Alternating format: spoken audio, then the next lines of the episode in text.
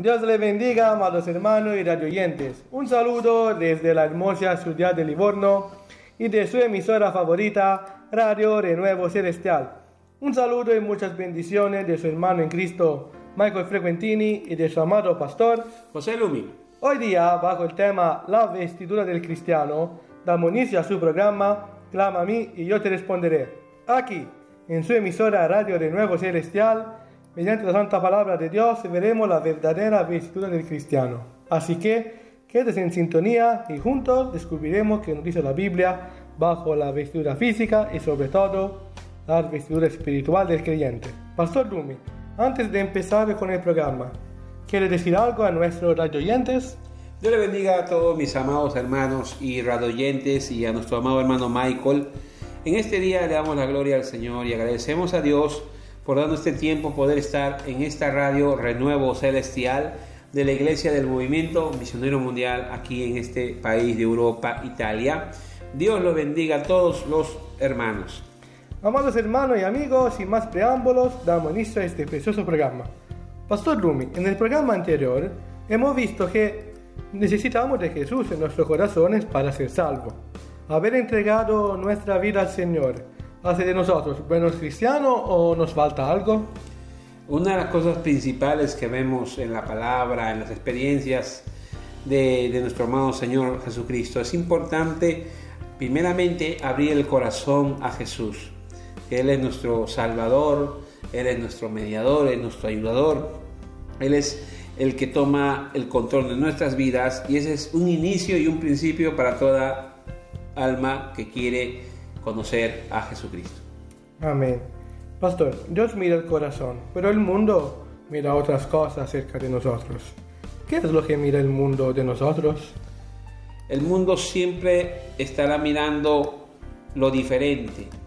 Nosotros somos, como dice la escritura, somos la, la, sal de esta tierra, somos la luz de este mundo y necesitamos tener un testimonio claro en, en su palabra de, la Biblia, el Santo Evangelio, para que el mundo vea verdaderamente que sí se puede vivir con Cristo Jesús en el hogar. Amén. Pastor, cualquier cristiano puede decirnos que su vestidura es perfecta así como está. Si tenemos que, que revestirnos de luz, ¿cómo se hace? Primeramente, para revestirnos de luz, primeramente, amado hermano Michael, tenemos que experimentar el gran amor, la salvación de nuestras almas por medio de Jesucristo, por medio de la palabra de Dios, para poder aprender los secretos, las cosas que la Biblia nos enseña y poder cada día dar ese testimonio al mundo de que somos nueva criatura en Cristo Jesús, amado hermano. Amén, gloria a Dios. Pastor, yo uso mi corbata y mi camisa para ir a la iglesia y también muchas veces para hacer mis compras. Pero en mi trabajo no, no visto así, porque tengo que usar el uniforme. He notado que acerca de estos temas hay muchas dudas de parte de los creyentes. ¿Tengo que vestirme de esta manera todo el tiempo en cualquier situación o solo cuando voy a la iglesia? Yo pienso, amado hermano, que la vestidura es lo que refleja nuestra alma, nuestro corazón, el cambio. Pero también tenemos que entender un poco la madurez de que muchos trabajan, muchos son trabajadores y tienen vestimentas como reconoce a un policía con su vestidura, a un doctor con su ropa blanca, ¿no? y a un bombero con su uniforme rojo. Yo creo que todo tiene un momento y un tiempo, y, pero lo más lindo es que entender que Cristo mira más allá del, más allá del corazón, más profundo el corazón, lo conoce, lo escudriña y Él conoce a los que son suyos, dice su palabra. Entonces, eh, a los hermanos que dicen que Dios mira solo el corazón, ¿qué, ¿qué puede decir? El corazón, obviamente el Señor lo guarda, lo mira, pero también, hermano, tiene que haber frutos de un verdadero arrepentimiento. Eso también el mundo lo ve. El cambio, el cambio que se convierte en un ser humano cuando conoce a Cristo. Deja primeramente, se arrepiente de sus pecados, comienza a tener experiencia con Dios, comienza a buscarlo a Dios de, de, todo corazón y el Señor hace una obra en ese creyente y ese mismo creyente experimentará las cosas diferentes, las cosas nuevas que Él tiene para cada uno de nosotros, amado hermano. Amén, gloria a Dios. Reverendo Lumi, para los recién convertidos que quieren agradar a Dios en todo, ¿en qué manera se deben vestir cuando van al culto los hermanos y las hermanas? Yo creo, amado hermano, que tenemos que tener una, una, una clara visión en que donde venimos es un lugar de culto, un lugar donde se mueve la presencia de Dios, donde el Señor está, donde el Señor nos habla, nos ministra y tenemos que tener ese, esa madurez, aleluya, para poder entender que el lugar que pisamos santo es, dice su palabra, ¿no? Amén, hermano. Amén, amén. Entonces la camisa, la corbata, las faldas largas y los peinados sobrios son solamente los que salen al exterior del creyente. Le hago un ejemplo. Suponga que una hermana está vestida sobriamente, pero durante la oración de rodilla se postra en manera provocadora, poniendo en muestra sus cosas. En esta situación lo que vemos es la actitud es incorrecta y no su manera de vestir. También podemos añadir a la vestidura física las actitudes de la vida fuera de la iglesia y también en el culto. Y es tan importante. Verdaderamente es importante, hermano Michael, que haya un, un claro testimonio en nuestras vidas. ¿no? Por eso, el que ama a Dios, dice su palabra que guardará esa palabra, guardará su evangelio, vive como Él vivió y persevera hasta el fin, amado hermano Michael. Amén. Eh, esta hermana se, se, hace así, puede ser de tropiezo. Cierto, ese es algo muy importante, lo mí, como repito, los ejemplos, el testimonio que tiene cada uno tiene que ser guardado hasta el fin. ¿no? Obviamente que hay un enemigo que va a querer manchar ese testimonio, que va a querer manchar nuestras vestiduras, pero por eso debemos revestirnos de toda armadura del Señor, amado hermano Michael. Eh, pastores, si estamos en este mundo lleno de pecado, ¿cómo puedo no manchar mi vestidura? Llenándote cada día más del Señor, viviendo por, por su misericordia, amado hermano, y mirando a Cristo, amado hermano. Por eso dice, poner la vida en Cristo, el autor y consumador de la fe, y, ser, y seremos imitadores cada día de ese Dios maravilloso, amado hermano. Amén. Algunos de nuestros oyentes y amigos quizás estarán pensando que son tan fuertes y tan espirituales que el, que el mundo nunca podrá contaminar su corazón y manchar su vestidura.